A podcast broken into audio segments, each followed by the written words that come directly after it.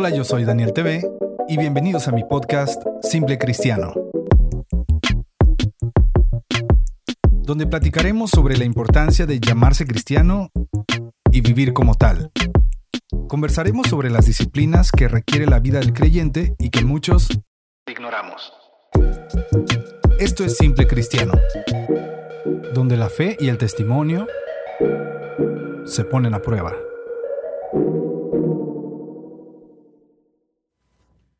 Hola, ¿qué tal amigos? Eh, oigan, sean bienvenidos a un nuevo episodio aquí de Simple Cristiano.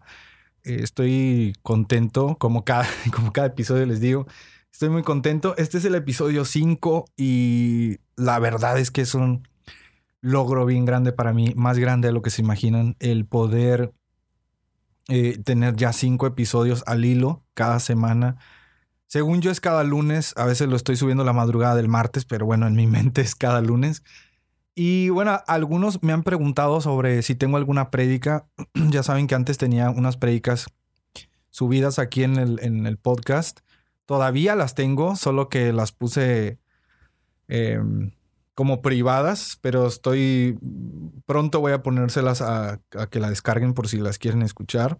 Hay alguna prédica como yo pensé que era cristiano. Eh, ¿Qué otra cosa? Un amor que duele. Eh, rebeldes con muchas causas. Son predicaciones que de verdad están en mi corazón y, y que a lo mejor para algunos de ustedes que las escucharon en su tiempo, pues sí les ayudaron o, o algo así, pues realmente son predicaciones como icónicas en mi corazón, ¿no?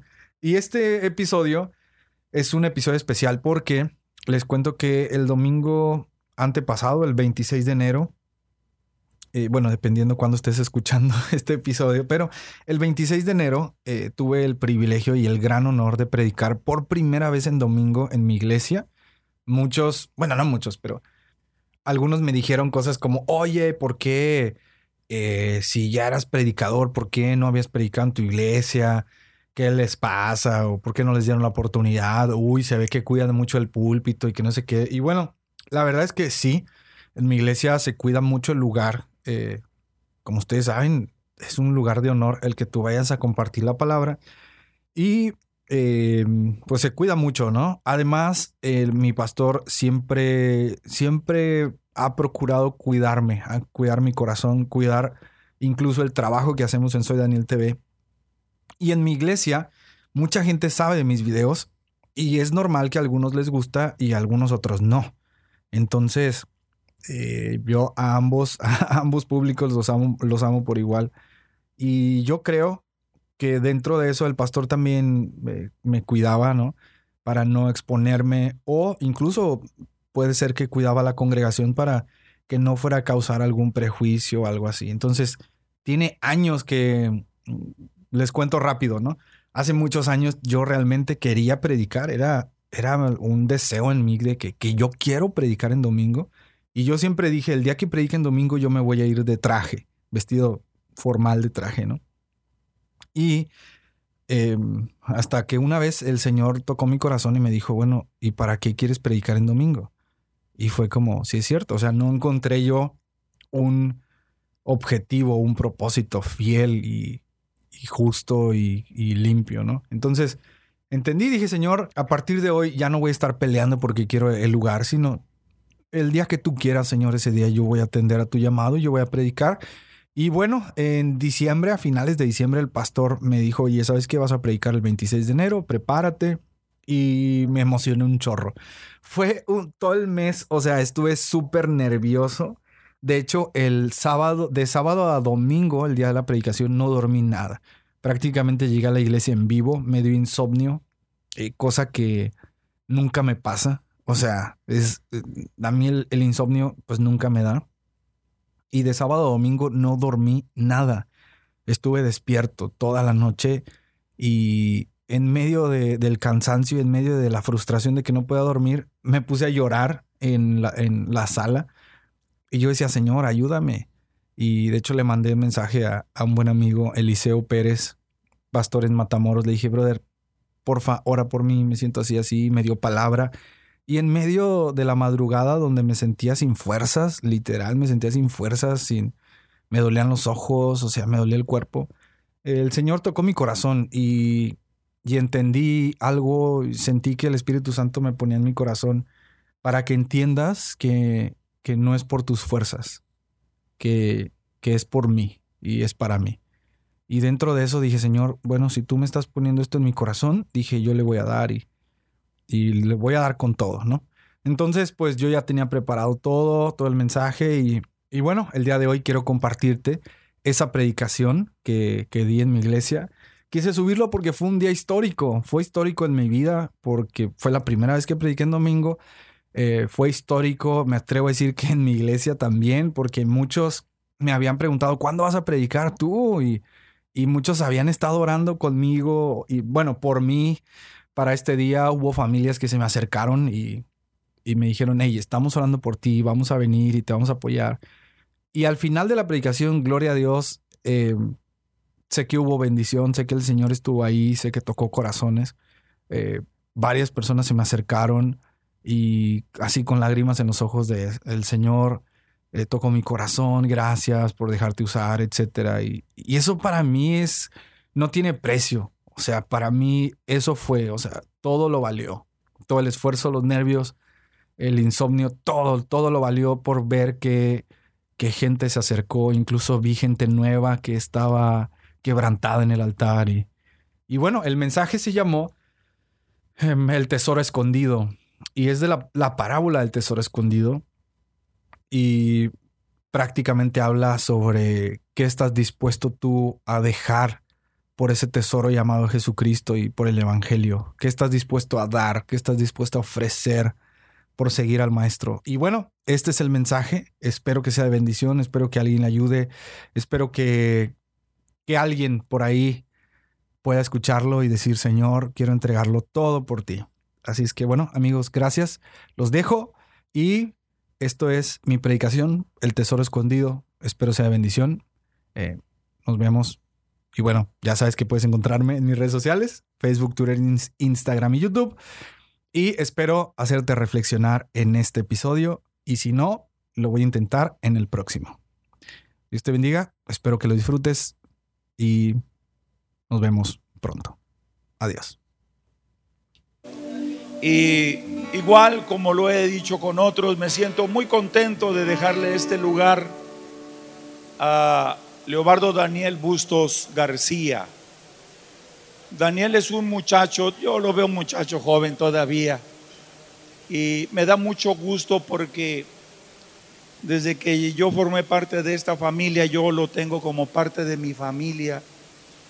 Y, yo lo conozco más en la intimidad, de, no de aquí donde está la luz y eso, que por cierto es muy congruente él. Pero yo lo he dicho, yo conozco el corazón de Daniel. Y Daniel es un muy buen muchacho que, que Dios lo ha estado usando, hermanos. Él, no sé cómo Dios lo llevó a crear un personaje eh, que sale por ahí en las redes sociales. Ustedes, muchos lo conocen. Este, y, y Dios lo ayudó a crear este personaje, pero a usar este personaje para llegar a muchos muchachos de los que difícilmente les vamos a llegar nosotros. Y luego como tiene una forma tan jocosa para hablar y para, para acercarse a ellos y, tiene esa combinación rara porque él es, él es joven pero es un viejo en cuanto a doctrina, en cuanto a palabra, él la conserva. Eh, me he sentido muy contento porque yo lo he visto y, y a veces hermanos discuten con él otros muchachos, pero yo creo que nosotros tenemos una gran dicha de que él esté con nosotros. Él inició este ministerio junto con Amy, porque los dos, el uno para el otro y el uno sin el otro, no pueden estar. Porque vieran qué bien se complementan los muchachos. Pero me siento muy contento porque él ha estado visitando otros lugares. Él, él ha estado en algunos escenarios que, que pues yo no creo que vaya a estar en esos lugares y no porque me esté limitando, no, no, no, no, no, porque Dios lo ha recompensado a él. Es una es una recompensa para él, de Dios para su vida. O sea, yo no tengo nada que ver, yo ni le abro puertas, Dios se las abre. Y qué bueno que no se las abro yo porque es Dios el que le abre mejor puertas. Y, Daniel ha sido un predicador que ha estado predicando en muchos lugares. Eh, muy, muy pastoral, muy, muy cristiano y, muy, muy bonito ministerio.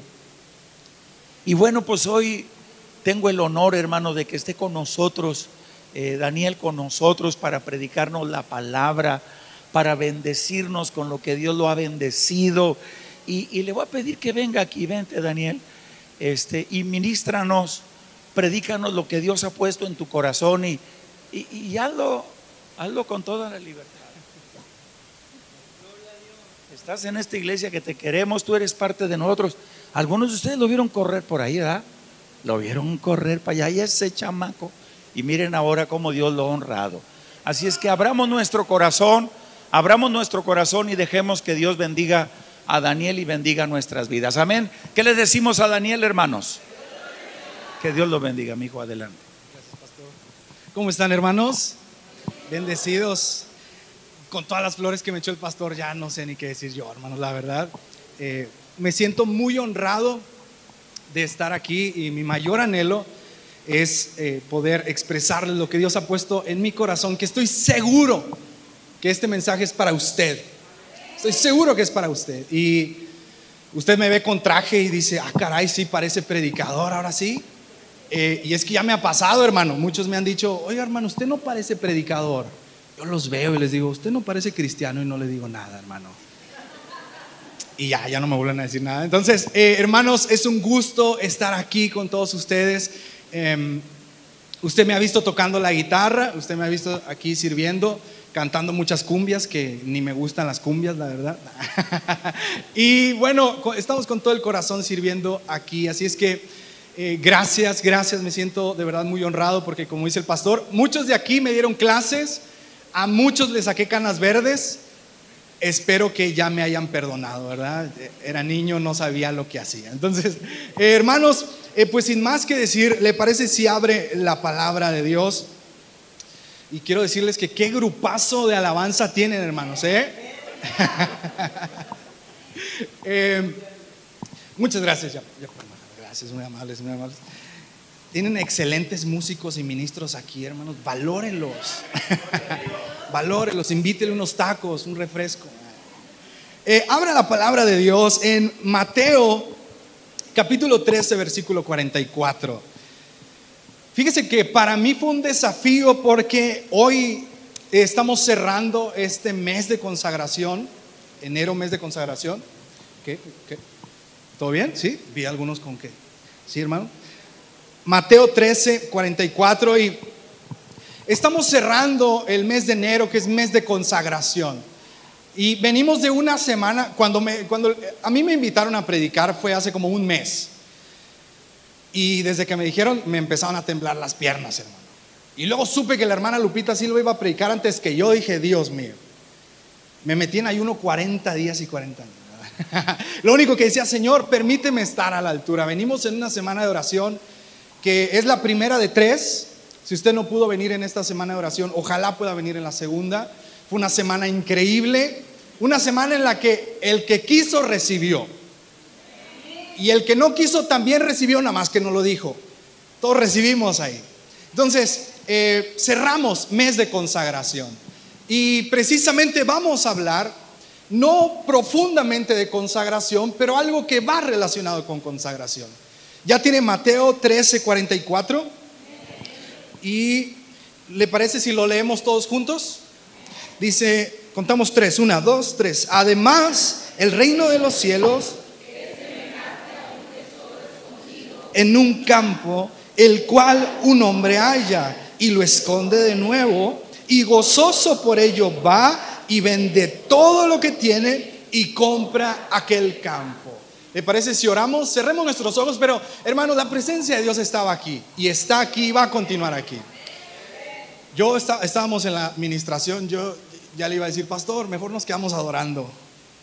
Pero dije, no, vamos a entrar. y le parece si seguimos con este mismo espíritu de adoración y de devoción. La presencia de Dios está aquí. Es casi palpable, hermano. Y si usted viene con cargas, hoy es su día de salvación. Si usted viene con dificultades, hoy es día de respuesta, porque Cristo es el camino, Cristo es la vida y Él es la respuesta. Pero ¿qué tenemos que hacer? Disponer nuestro corazón. Es lo único. ¿Está difícil disponer el corazón o está fácil? Fácil. ¿Le parece si disponemos nuestro corazón en esta oración? Cierre sus ojos, si quiere levantar sus manos, hágalo. Usted es libre, es libre de levantar sus manos, de, de orar en voz alta y digamos, Señor, te damos gracias por este tiempo de ministración. Espíritu Santo, yo sé que tú estás aquí, tú has estado aquí, sé lo que me has mandado hablar. Sé que todo el que está en este lugar no está por casualidad.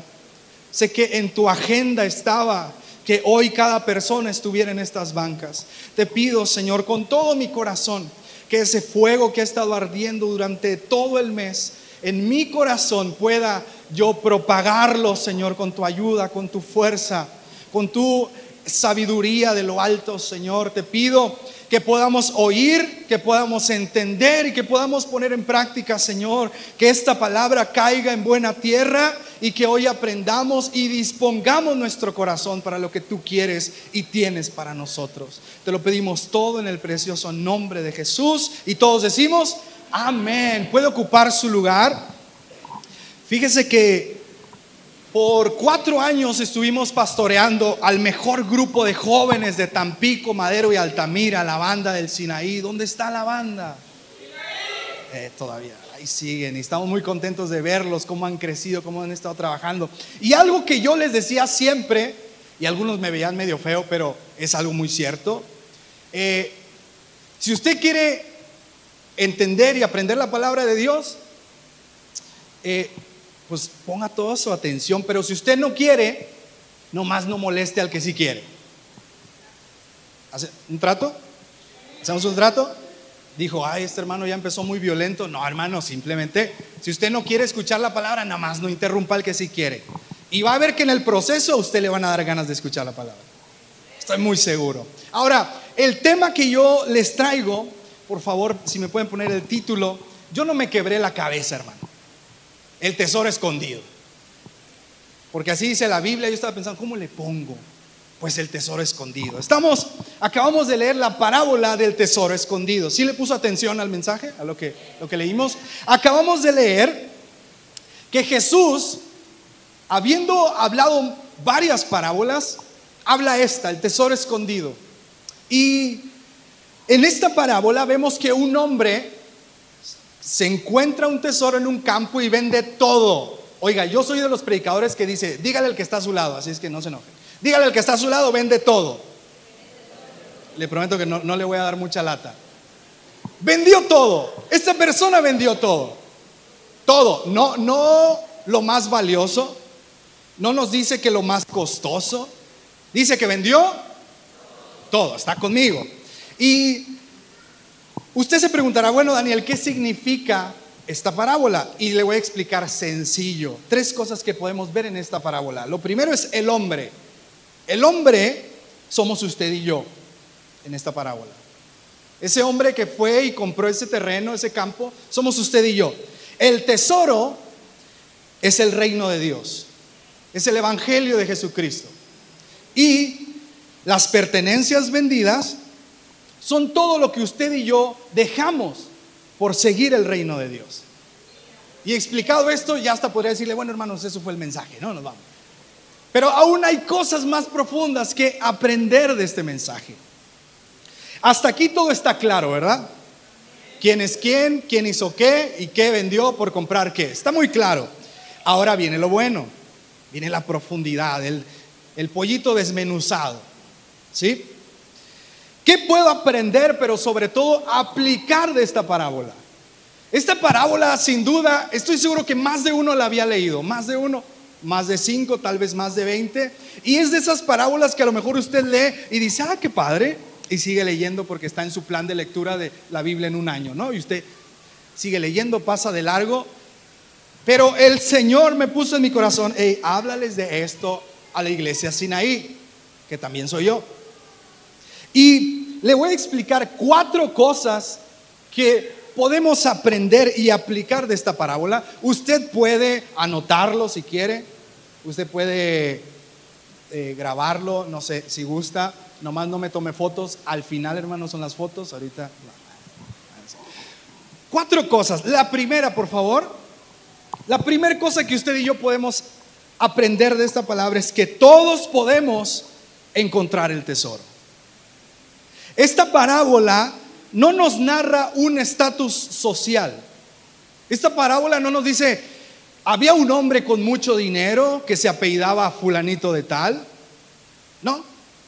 No nos dice, había un hombre que se vestía así, le gustaba comprar tal marca. No. Solamente nos dice que era un hombre que vendió todo, se encontró un terreno. Y esto me hace entender que el reino de Dios no es exclusivo de nadie. El reino de Dios no es exclusivo de nadie. Usted el día de hoy tiene acceso a encontrar ese tesoro. Usted el día de hoy puede encontrar ese tesoro. El tesoro es para todos. Para todos. Es mentira que que alguien diga, no, es que yo soy tal y yo tal y tal y por eso yo tengo más acceso a la gracia. Eso es mentira, eso es falso. Usted hoy puede encontrar ese tesoro. Juan 3:16, un texto clásico. Juan 3:16, ya se lo sabe de memoria. Porque de tal manera amó Dios al mundo que qué? ¿Para qué? no se pierda, mas tenga vida eterna. Para que todo aquel, para que todo aquel que en Él cree, no se pierda, mas tenga vida eterna. Ese tesoro que ese hombre encontró, usted y yo lo podemos encontrar hoy. Ese tesoro no es exclusivo, es para todos. Es para todos. Diga conmigo, es para todos. Diga conmigo, es para mí. Dígale al que tiene a su lado, es para ti. Este tesoro es para todos. No desaproveche esta oportunidad. Hoy usted también puede encontrar ese tesoro llamado Cristo Jesús. No importa lo que hizo, no importa lo que ha cometido, no importa su pasado, no importa que la gente le haya dicho que no sirve, no importa que la gente le haya dicho, tú no tienes propósito, usted sí tiene propósito y usted puede encontrar ese tesoro. Ahora, viene el punto número dos y aquí es cuando los amenes van a escasear. Pero usted siga diciendo amén aunque duela. O diga amén o diga ouch. Una de dos, pero diga algo por favor. Punto número dos que podemos aprender de esta parábola es que la determinación trae recompensa. La determinación trae recompensa. Este hombre no fue y le consultó al vecino, oye, ¿qué crees? Me encontré un tesoro. ¿Será que lo puedo comprar? ¿Será que lo debo comprar? ¿Eso dice la parábola? No. Dice que se lo encontró y dijo, de aquí soy. De aquí soy. Dice que fue y vendió todo. No leemos que se puso a preguntar en Facebook. Hermanos, ¿qué opinan? ¿Será que lo deba comprar? ¿Será que capaz que le aparecía uno que le decía, no, ese tesoro no lo vale? Ouch. Capaz que podía haber salido alguien que dijera, no, no, no, no te hace falta ese tesoro, con todo lo que tienes es más que suficiente. Ouch o amén. Ese hombre fue determinado me encontré un tesoro y vendo todo ahora y lo compro. Y muchas veces nuestra indecisión es la que nos tiene hundidos. Y es donde le digo que los amenes van a escasear. Muchas veces nuestra indecisión nos tiene hundidos. Encontramos ese tesoro por fin, pero decimos, hoy no lo voy a comprar, tal vez mañana. Hoy no tengo muchas ganas de ir por ese tesoro, tal vez mañana. Y lo peor de todo es que en muchas de las ocasiones hemos encontrado la respuesta en Jesús. Hemos visto el poder en nuestra vida, en la de nuestro, nuestra familia, y aún así decimos, yo sé que Jesús puede hacerlo, pero hoy me quedo con el placer, mañana tal vez. Hermano, ¿Y quién le asegura que hay un mañana? Muchas veces sabemos en dónde está el tesoro, pero lo andamos buscando en el horóscopo. Sabemos dónde está la palabra de vida, pero la andamos buscando en, en frasesmotivacionales.com. Y la pregunta es, ¿cuándo vamos a decidirnos a ir por ese tesoro? ¿Cuándo? ¿Sí me estoy explicando o ya lo perdí? Le dije que se iban a acabar los amenes. ¿Cuándo? ¿Cuándo, Sinaí, vas a tomar la decisión de ir tras ese tesoro? La determinación trae recompensa. ¿Quién te dijo que vivir con ese pecado te va a hacer bien? ¿Quién te dijo que tal vez mañana sea mejor entregarte a Jesús? No, no te entregues hoy, mañana. No te entregues hoy, mañana. No, no, no, no hagas eso por el Señor, al fin que nadie lo ve, mejor mañana. La determinación trae recompensa. No decida estar un día más en el pecado, no decida estar un día más en la incredulidad. No decida estar un día más en eso que tanto lo ha atormentado, sino que hoy determínese a ir tras ese tesoro en Cristo Jesús. Y Fíjese, a veces no nos atrevemos a tomar el reino de Dios porque no queremos soltar el infierno. A veces no queremos tomar el reino porque decimos el infierno todavía todavía me gusta tenerlo en la otra mano. Estamos así. Y muchas veces decimos, es que quiero seguir a Cristo, pero creo que todavía no estoy listo. Y hermano, para seguir a Cristo no necesita estar preparado, sino determinado. Imagínese, yo todavía no estoy preparado para seguir a Cristo. Y la pregunta es entonces, ¿cuándo? Entonces, ¿cuándo? ¿Cuándo? Usted no necesita estar preparado, necesita estar determinado y decir, hoy decido dejarlo todo por Jesús. ¿Está claro hasta aquí? Si tiene alguna duda, al final le paso mi hojita, le toma foto si quiere.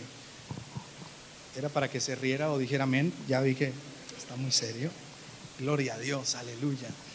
Punto número tres. Por favor, el siguiente. La tercera cosa que podemos aprender de esta parábola es que el reino de los cielos se adquiere no por separado. ¿El hombre de esta parábola compró un tesoro o compró un campo? ¿Quién da más? ¿Quién da más? ¿Qué, leímos aquí? Vende todo lo que tiene y compra aquel campo. Abra su Biblia ahí, por favor. Mateo 13.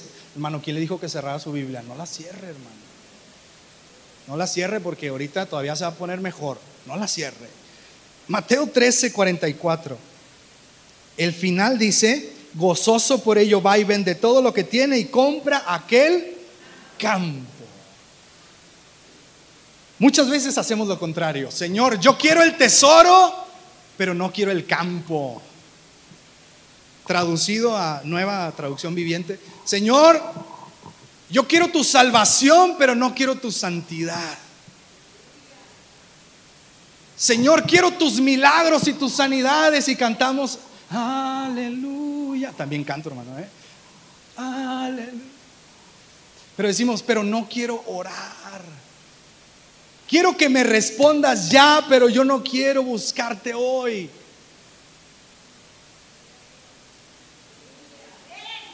El reino de los cielos no se vende por separado como los juguetes, hermano.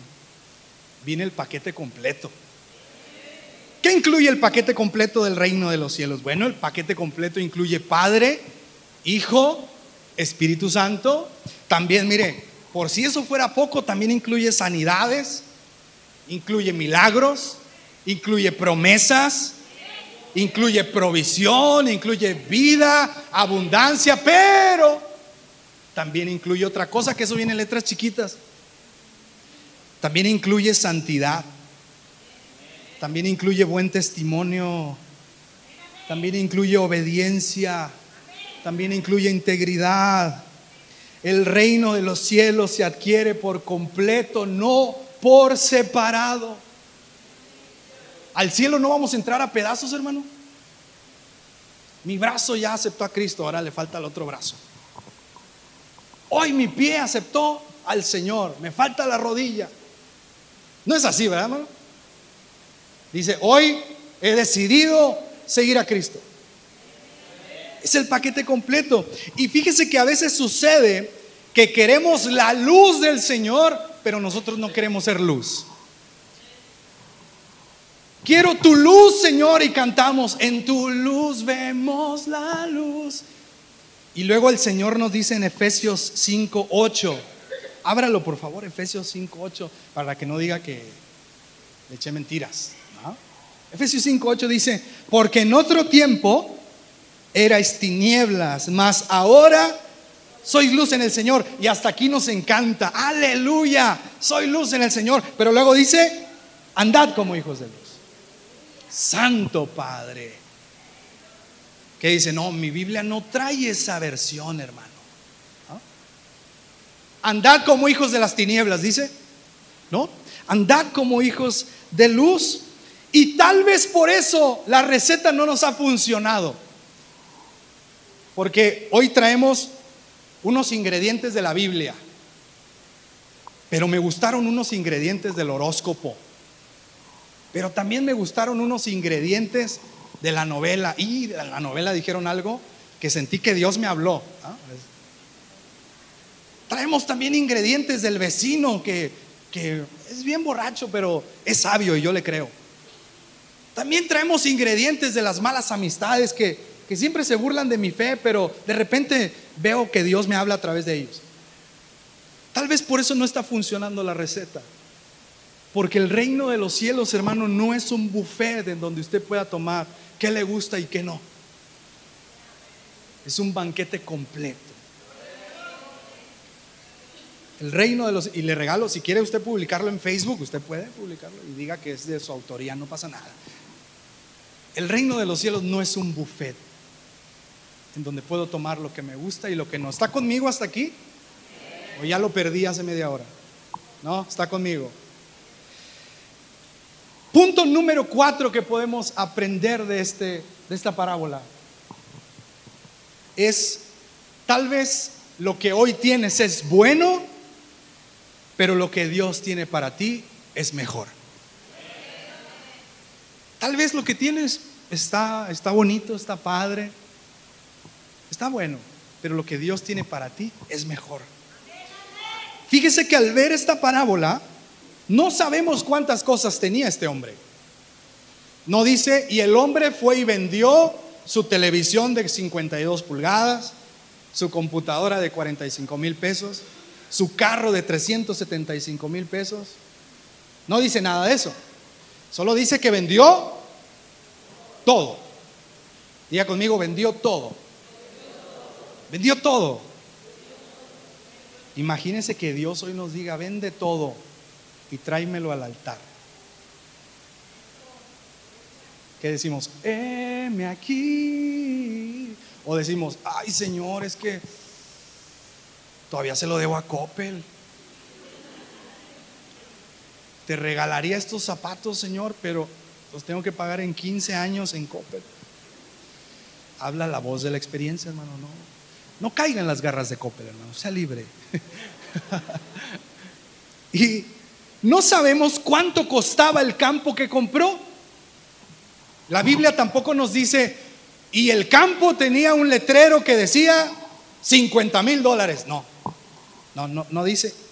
Pero lo que sí sabemos es que este hombre tuvo que vender todo para poder comprar ese campo. ¿Me explico? ¿Sí, sí, me, sí va conmigo? Tuvo que venderlo todo. Quiere decir que si no lo vendía todo, posiblemente no hubiera podido comprar ese campo. Hubiera dicho, Señor, es que creo que con esto la libro para comprarlo. No, no, él vendió todo, vámonos, venta de garage, hizo un bazar. No sé, hermano, simplemente estoy pensando, ¿cómo le habrá hecho? Vendió todo y lo compró.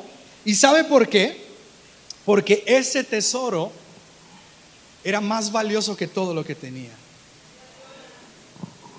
Así de simple. ¿Usted vendería todo, todo, todo para comprar algo? Claro que sí, hermano. Gloria a Dios, aleluya.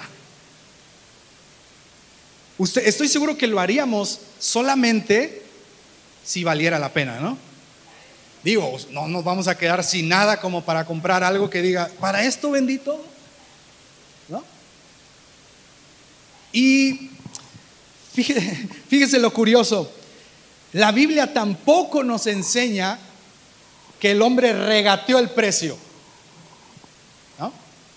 La Biblia no dice, ¿me van a poner el ventilador? Gracias, brother. Algo está cayendo aquí. Gracias, varón. Oremos por Isidro porque... Dice, ya no te voy a poner nada. ok, volvemos a esto. La Biblia no nos dice que este hombre fue y dijo, oigan, ¿cómo ven si me lo dejan más barato? ¿Cómo ven si te pago? O sea, y todavía no, no, dice que, ya sabe que luego aplicamos la de, o sea, yo sé que sí lo vale, ¿verdad? Pero, pero ¿qué tal si te, si te pago menos? La Biblia no nos dice que, que el hombre regateó el precio. ¿Y sabe por qué? Porque el reino de Dios no se regatea, hermano. ¿Sí sabe qué es regatear? Un término que muchas veces usamos. Cuando dice, oye, ¿cuánto cuesta esto? Cuesta 350. ¿Y cuánto es lo menos? O cuando un hermano en Cristo está vendiendo algo. ¿Y precio de hermanos? Yo se lo doy más caro, hermano, por andar diciendo eso. Nunca me diga, con uno está bien, brother. Con, con uno está bien, gracias. Así. Y ¿Cuántos de nosotros hemos caído en este error de Señor, te quiero buscar, pero qué tal si te busco tantito menos de lo que me estás pidiendo? ¿Qué tal si te entrego un pedacito del pecado nada más, lo necesario para sentir mi conciencia tranquila?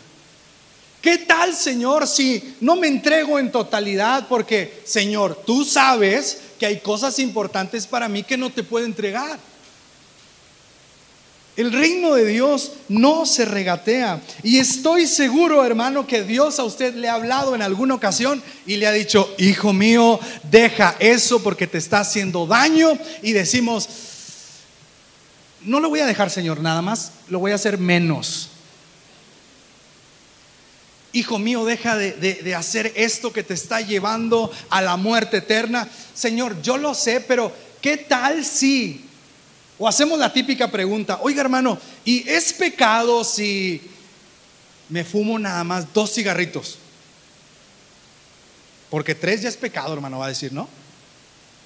Dos no. O, decimos, no, la Biblia dice que no os embriaguéis. Yo no me emborracho, yo nada más me tomo una. ¿Usted cree que eso nos enseña la palabra de Dios?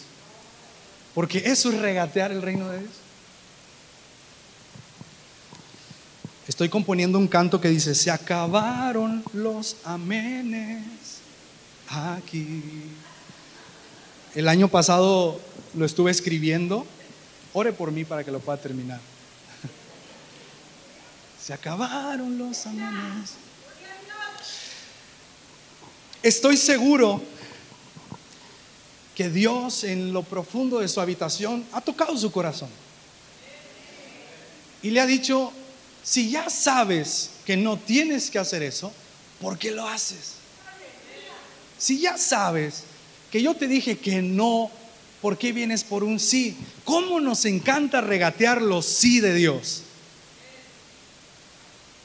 ¿Cómo? Ya empezaron los ouch, amén. ¿Cómo nos encanta regatear los sí de Dios?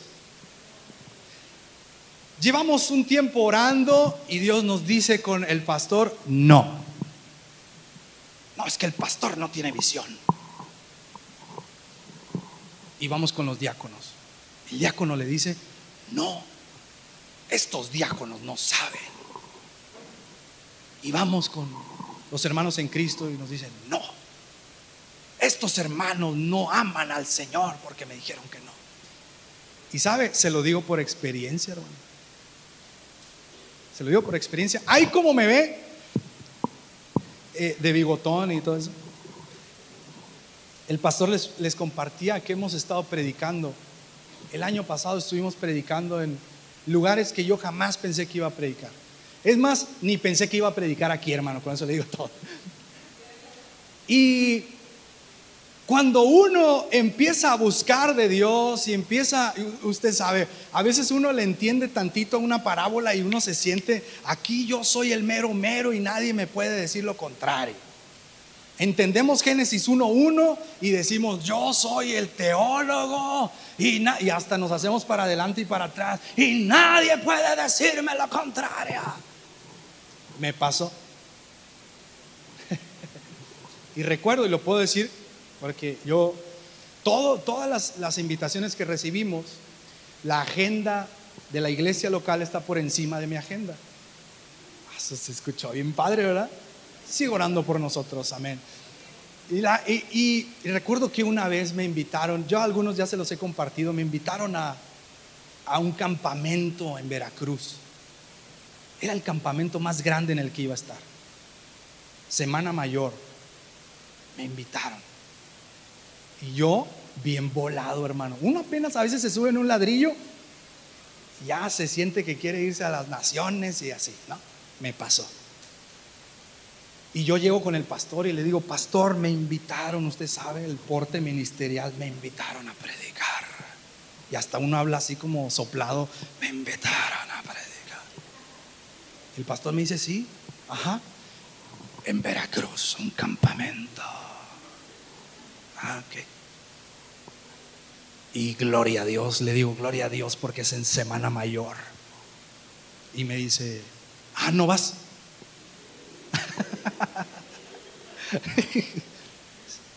y ahí empecé a escribir, se acabaron los amén. Hombre, hermano, yo me enojé con el pastor. No le hablé una semana, él no se dio cuenta, pero...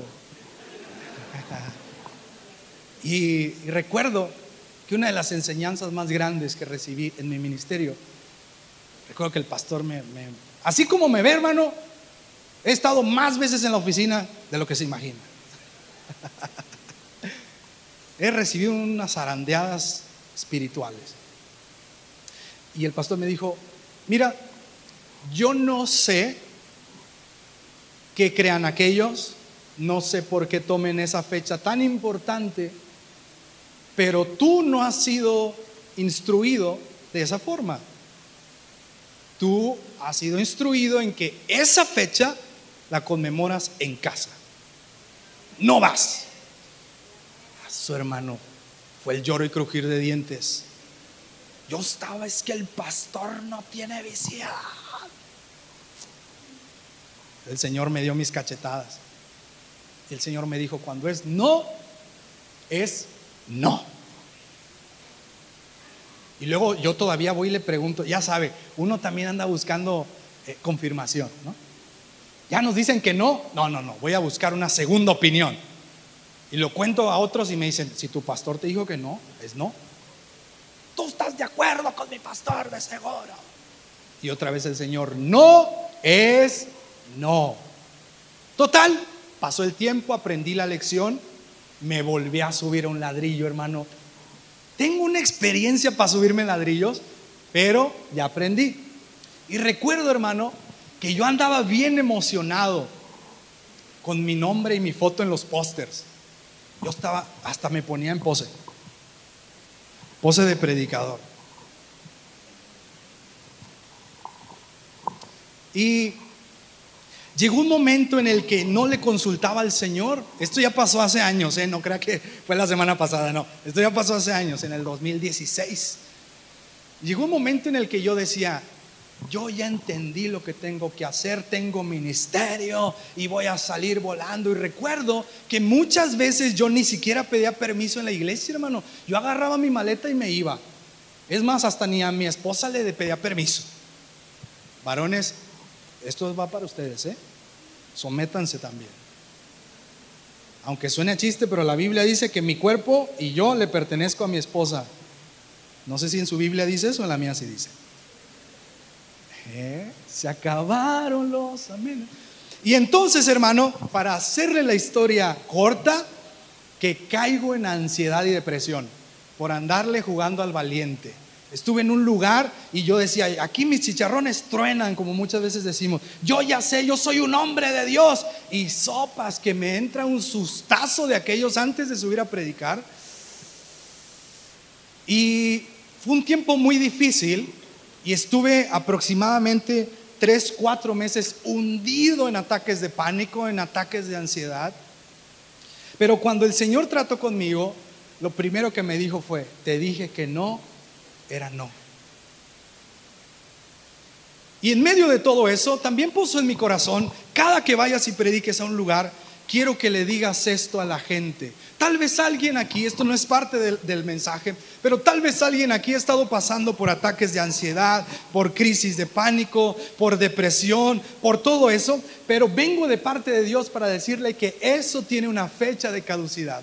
Eso es solo una temporada y usted va a salir de ahí. Así es que si ya encontró el tesoro, no lo posponga para otro día. Y recuerde que el reino de Dios no se regatea. No es no. Un no de Dios es muchísimo mejor que un sí del mundo. Y este hombre posiblemente tenía cosas muy valiosas, pero las dio por menos, porque en ese campo había algo más valioso. Ahora yo quiero preguntarle esto. ¿Cuándo usted va a tomar la decisión de dejar lo bueno por lo mejor? ¿Cuándo? ¿Será hoy? será hoy. Y yo sé que el Espíritu Santo ha estado tocando algunos corazones. Y no porque haya visto algo, sino porque estoy seguro que Él está aquí. Y estoy seguro que este mensaje es para usted. Para usted que me está viendo y para usted que tampoco me está viendo. También para ustedes este mensaje. También. Y le voy a pedir a Rodo, por favor, Rodo, ¿dónde estás? Que pueda pasar al piano. Fíjese que Trato yo de no predicar muy largo, hermano. Una vez me dijeron, tú dale. Y prediqué dos horas y media, hermano. No miento, dos horas y media. No sé cómo me aguantaron, pero algo hizo el Señor en ese lugar. Si no, todos hubieran ido. ¿ah? dos horas y media, por eso ahorita estoy así como que estoy echando ojos a mi esposa. ¿Cuánto llevo? ¿Cuánto llevo? Gracias, Rodo. Em, tal vez Espérese, me voy a esperar a que entre el piano, espérese.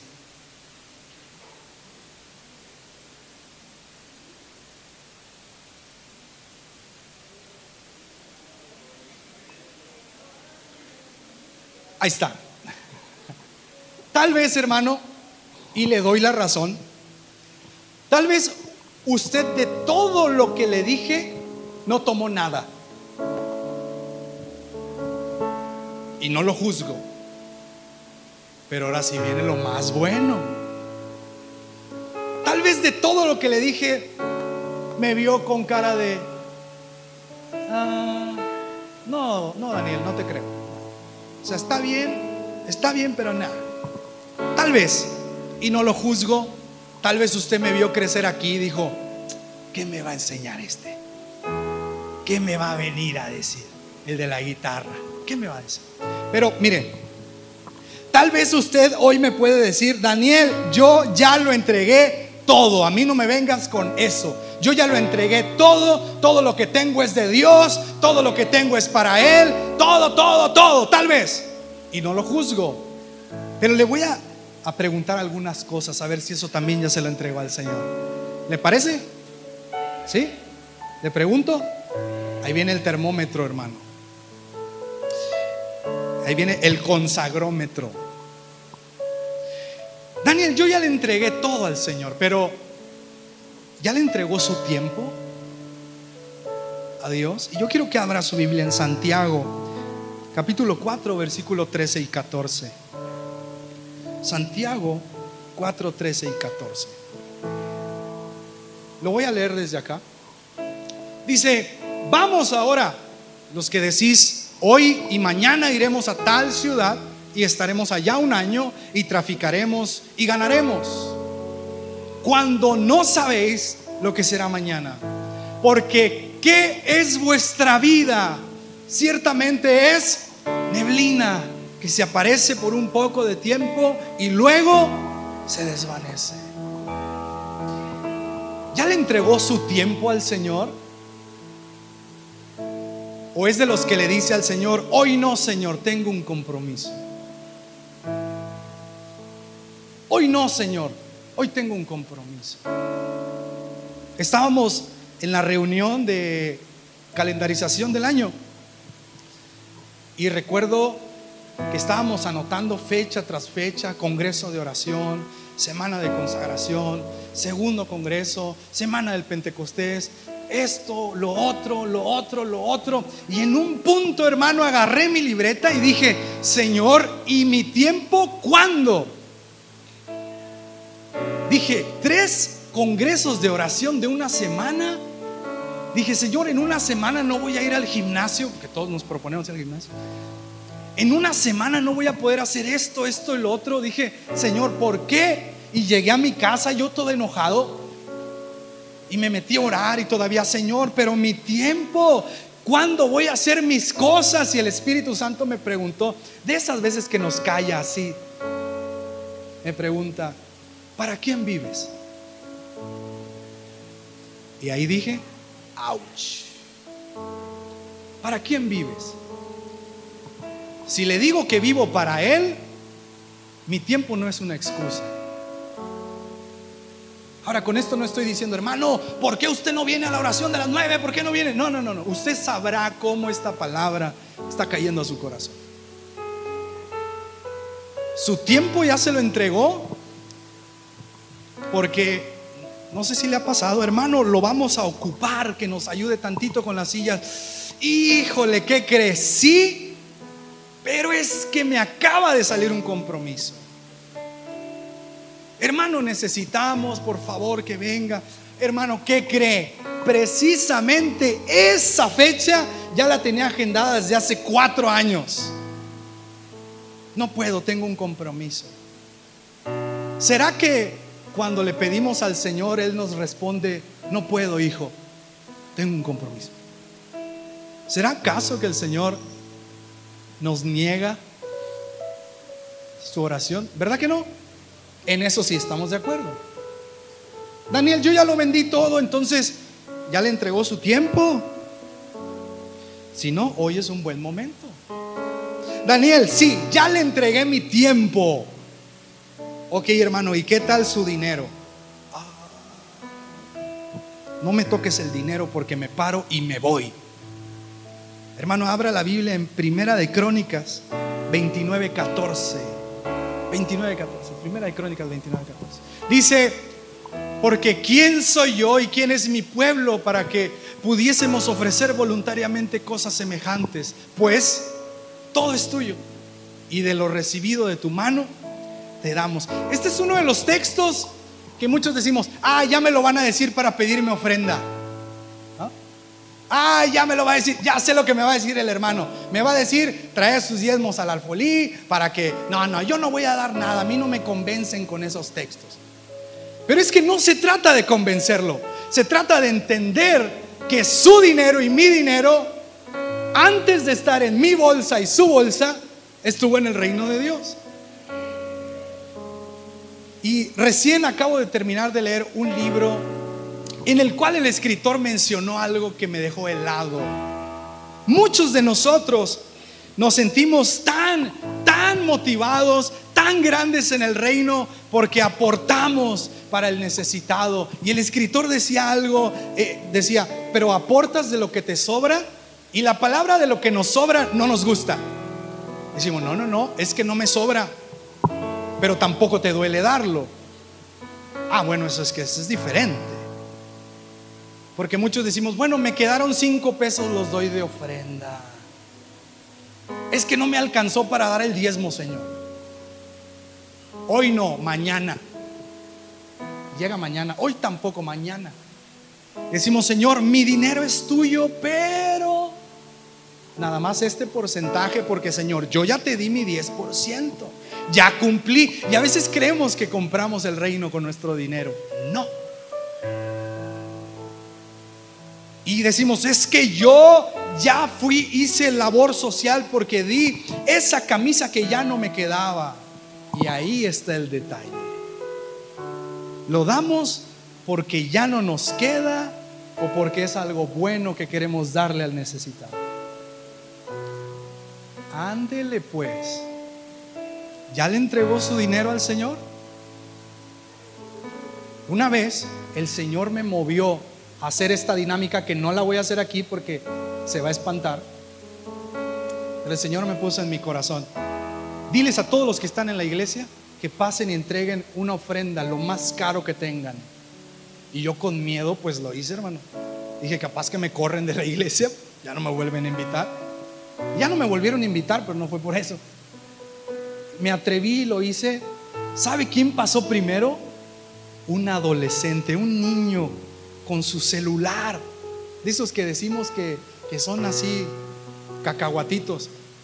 Pero el niño pasó quebrado, llorando y pasó derretido al altar y puso su celular.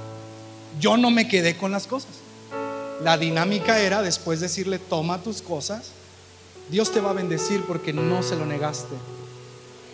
Y si lo hago ahorita, pues usted ya se sabe, ¿verdad? Al final, todos van a pasar a darlo lo más caro que traiga. Pero yo le pregunto, ¿cuánto dinero estaría usted dispuesto a entregarle al Señor? Ouch. ¿Cuánto dinero? No le voy a decir que venga y lo deje, ni es una propaganda para que hoy ofrende mucho, no. Yo le pregunto, ¿cuánto dinero valdría su consagración? Señor, te entrego todo menos mi dinero, ese es mío, yo me lo gané con mi esfuerzo y el sudor de mi frente. Y tal vez usted pueda decir, Daniel, yo ya di mi tiempo, mi dinero, pero hermano, ¿ya le entregó su carácter al Señor? Ya no lo vuelvan a invitar, va a decir. Gálatas 2.20, Gálatas 2.20, léalo conmigo. Dice así, con Cristo estoy juntamente, crucificado y ya no vivo yo, mas vive Cristo en mí y lo que ahora vivo en la carne, lo vivo en la fe del Hijo de Dios, el cual me amó y se entregó a sí mismo por mí. Con Cristo estoy juntamente crucificado. ¿Cuántos hemos escuchado esta frase de, no me busques porque me bajo de la cruz? Yo me les quedo viendo y digo, oye, si ni mi Salvador se bajó de la cruz, ¿cómo por qué te quieres bajar tú? Si ni Jesús, siendo el Hijo de Dios, se bajó de la cruz, ¿por qué te quieres bajar tú? Muchos decimos, es que así soy y así me tienen que amar. Así me hizo Dios, así soy y se aguantan. Y si no les gusta, ni se siente al lado mío. Vaya consagración, Dios santo. Es que sí adoro al Señor, pero mira, yo, mi familia es bien explosiva y cuando usted me busca, hermano, me encuentra. Qué triste que en vez de que cuando lo busquen encuentren a Jesús. Ya le entregó su carácter y aquí es donde nos empieza a calar el zapato. ¿Sí o no? Nos empieza a calar el zapato. Es que mi carácter me lo dio Dios, pero Él lo está moldeando. Es que así soy y así mis líderes me tienen que amar. Qué difícil. Qué difícil. Que digan, oye, fulanito va a venir, híjole. Le, le piden al cuerpo ejecutivo que esté también, ¿no? Híjole y quiere hablar contigo. Híjole. Pero qué hermoso cuando la gente nos busca y nos dice, hay algo en ti que no sé qué es y uno sabe que es Jesús. Hay algo en ti que me atrae, por eso vengo a pedirte un consejo. Qué hermoso. Qué hermoso que la gente vea a Cristo en nosotros.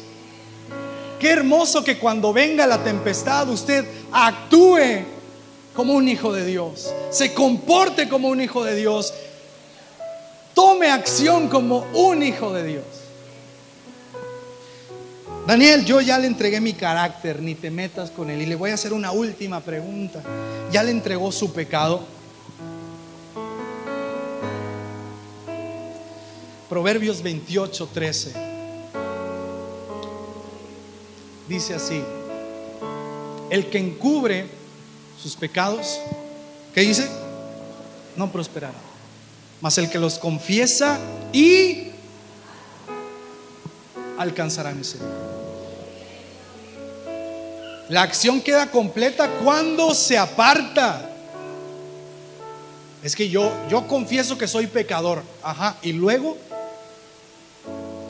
yo confieso que, híjole, yo estoy batallando con esto y con esto y con esto. Y nadie lo sabe, pero yo ya lo confesé. Ajá. ¿Y cuándo se va a apartar de eso?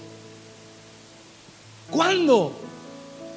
Todos aquí, en el momento en que yo le estoy predicando esto, usted sabe cuál es ese pecado que tanto le ha estado dando de golpes. Y a veces decimos, bien bíblicos, no, es que es mi aguijón. No, no, no, es que eso es lo que me recuerda que dependo del Señor. Su pecado. ¿De verdad? Y al decir pecado, luego, luego pensamos que no matarás, no vas a cometer adulterio, no vas a fornicar. Pero también el chisme, la murmuración, la desobediencia. Y no me refiero a la desobediencia aquí pastoral, también me refiero a la desobediencia en casa. Hijos, ¿cómo andamos? ¿Cómo andamos? Levantamos la mano aquí, ah, pero en lo secreto tenemos un pecado del tamaño del mundo y usted sabe de qué le hablo. Y no gesticula porque sabe de qué le hablo.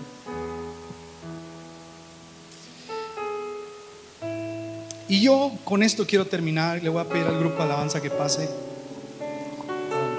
Iglesia, por favor ponme la última. Saúl, gracias. Iglesia, con esto cierro. Quiero preguntarte, Iglesia Sinaí, para ti, ¿cuánto vale ese tesoro escondido?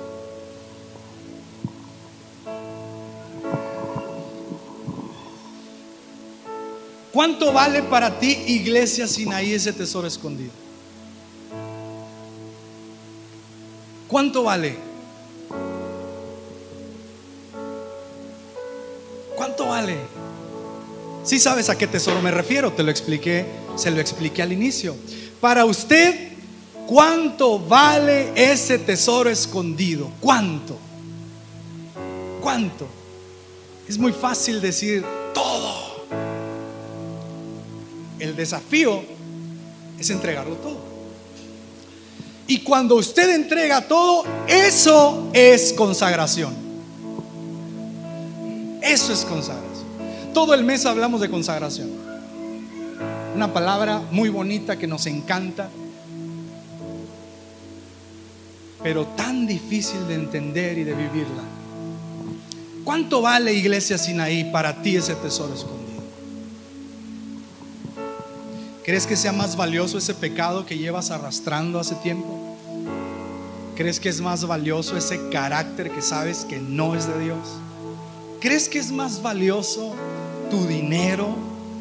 ¿Crees que haces a Dios pobre si no le das tu dinero? ¿Crees que es más valioso tu tiempo? ¿Crees que es más valioso tus pertenencias? ¿Eso crees? Jesucristo lo vale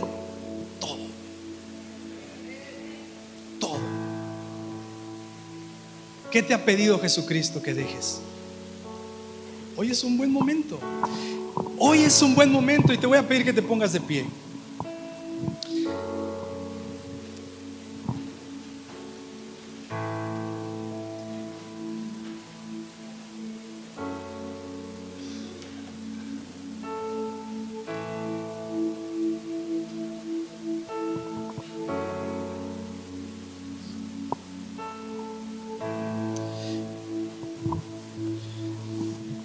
Espero, Iglesia Sinaí, bueno, de, de antemano, gracias por haberme escuchado.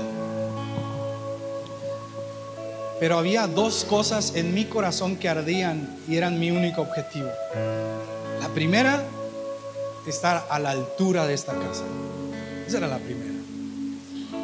La segunda era que usted, a través del Espíritu Santo, fuera redarguido. Solo lo quiero invitar a que ya no endurezca su corazón. Ya no lo endurezca. Usted y yo somos como ese hombre. Hemos encontrado un tesoro. Y Dios tiene días diciéndonos, deja esto, deja lo otro, deja esto. La pregunta es, ¿cuándo vas a venderlo todo para comprar ese tesoro? ¿Cuándo? ¿Cuándo? ¿Cuándo? Yo te pregunto, iglesia Sinaí, ¿cuándo? ¿Y cuánto estás dispuesto a dejar por el Señor? ¿Cuánto estás dispuesto? Es fácil decir, lo dejo todo, Señor, pero cuando el Señor viene y toca nuestro corazón, ah, sí, lo dejas todo, porque el, el Señor, además de ver el corazón, lo pone a prueba. Solo lo aprendemos en Salmos. ¿Cuánto estás dispuesto a dejar? Yo sé que este mensaje ha sido claro. Claro, este mensaje es para usted el día de hoy y para mí. Y yo solamente quiero hacer una invitación, dos invitaciones. La primera es que si usted ha decidido ya dejarlo todo y diga, Daniel, yo ya no tengo nada más que dejar, yo ya lo dejé todo. Ya, ya te escuché, ya me voy. Ok. Pero como quiera lo voy a invitar. Tal vez en el altar el Espíritu Santo le diga, eh, eh, hay algo que aún no has dejado. Esa es la primera invitación. Y la segunda es, si hoy el Espíritu ha hablado a tu corazón, no lo endurezcas. Sé como ese hombre, entrégalo todo por Jesús. Él se entregó por ti completamente, no por pedazos. Él te ha dado todo, Él te ha bendecido, Él tiene promesas para ti. Tómalas hoy, tómalas hoy. No esperes a mañana, no sabes si vas a despertar mañana. Arrepiéntete de ese pecado hoy. Entrega tu vida a Cristo hoy. Mañana tal vez no amanezcas. Mañana tal vez no abras tus ojos. Hoy es día de salvación. Si es que te invito a que vengas a este altar y digas, Señor, yo quiero ser como aquel hombre. Y, digas, Señor, te entrego todo de una vez por todas. Ya no puedo, Señor. Y si tú ves que alguien está batallando en pasar, ayúdalo, no seas egoísta. Ayúdalo. Ayúdalo. Y en este día yo quiero que oremos por todos aquellos que vengan a entregarle todo al Señor, pero también que nos tomemos un momento para orar por los enfermos. Solo un momento para orar por los enfermos, es lo que quiero. Y cuando vengas, este es tiempo para ti, el Espíritu Santo. Este tiempo es tuyo, disfrútalo. Entrégate al Señor, entrégate. Hoy es un buen momento para que lo vendas todo y digas, Señor, nada de lo que tengo es más valioso que ese tesoro que encuentro en ti. Para que digas, Señor, nada de lo que yo puedo tener, ganar y, retener vale más que lo que tú tienes para mí. Hoy es un buen día para que lo entregues todo y digas, Señor, aquí estoy, aquí está mi vida, te entrego mi tiempo, te entrego mi dinero, te entrego esto que me está atando ahora y para siempre. Hoy es día de salvación, atrévete, da el paso, da el paso, da el paso, atrévete hoy. Atrévete hoy, da el paso. No dudes, no temas que estás en el mejor lugar. No temas, estás en el mejor lugar. Las promesas de Dios son para todos aquellos que las quieran recibir. La salvación es para todos aquellos que el día de hoy quieran creer. El reino de los cielos se ha acercado el día de hoy a Sinaí. Y si vas a estar aquí, yo te pido, el grupo va a empezar a tocar. Yo te pido que te expreses con voz alta. Dile, Señor, aquí estoy. Dile, Señor, te entrego todo. Dile, Señor, aquí estoy. Dile, Señor, te entrego todo. No te resistas. No te resistas. No te resistas. No te resistas. Entrégalo todo. Si el Espíritu Santo está tocando tu corazón, no te quedes en la banca. Ven. El fuego de Dios está en este altar. Su presencia está en este altar.